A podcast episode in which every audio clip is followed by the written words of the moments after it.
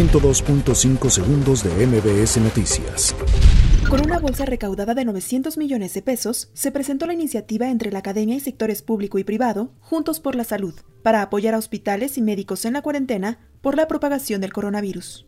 Ante la caída de la economía de México de 1.6% en el PIB en el primer trimestre de 2020, reportada por el INEGI, el presidente Andrés Manuel López Obrador respondió que vamos bien, a pesar de que algunos pronosticaron que iba a ser mayor la caída.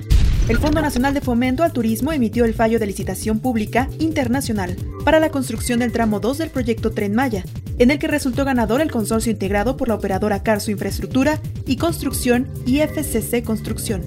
La mesa directiva de la Cámara de Diputados notificó a los integrantes de la 64 legislatura sobre la terminación formal de los trabajos del segundo periodo ordinario de sesiones del segundo año de ejercicio. De acuerdo con datos del Gobierno de la Ciudad de México, el número de personas hospitalizadas por COVID-19 es de 2.674, lo que representa una reducción de 0.5% con respecto al 28 de abril, cuando se registraron 2.689. La Secretaría de Salud en Michoacán informó que el número de fallecidos por COVID-19 aumentó a 43 en el estado, al sumarse tres más en las últimas 24 horas.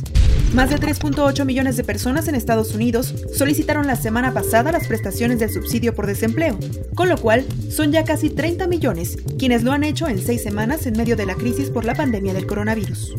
En este Día del Niño, el presidente de México, Andrés Manuel López Obrador, acompañado por su esposa, Beatriz Gutiérrez Müller, felicitaron a todos los niños del país en su día. En redes sociales leyeron un cuento.